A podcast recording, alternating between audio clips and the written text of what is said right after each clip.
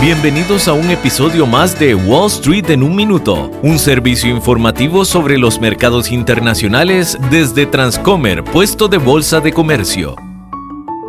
Hola, soy Wilson Gutiérrez, asesor de Transcomer Puesto Bolsa de Comercio. Con la creciente tendencia en redes sociales como TikTok, el hashtag DUB, videos de influencer promoviendo versiones más baratas de un producto de marca tienen miles de millones de visitas. DUB o corto para duplicados es una versión falsa o opción más barata de ropa diseñador, bolsos, zapatos, productos para el cuidado de la piel e incluso perfumes. El número de personas que eligen opciones más accesibles está creciendo a medida que la gente acomoda su presupuesto al inflado costo de la vida. Las redes sociales han tenido un gran peso en la difusión de esta economía de limitaciones. Marcas de diseño como Louis Vuitton gastan millones cada año en acciones legales contra los falsificadores. Esto es una amenaza para el verdadero mercado de las marcas de lujo, ya que se calcula que los falsificadores se embolsan billones al año.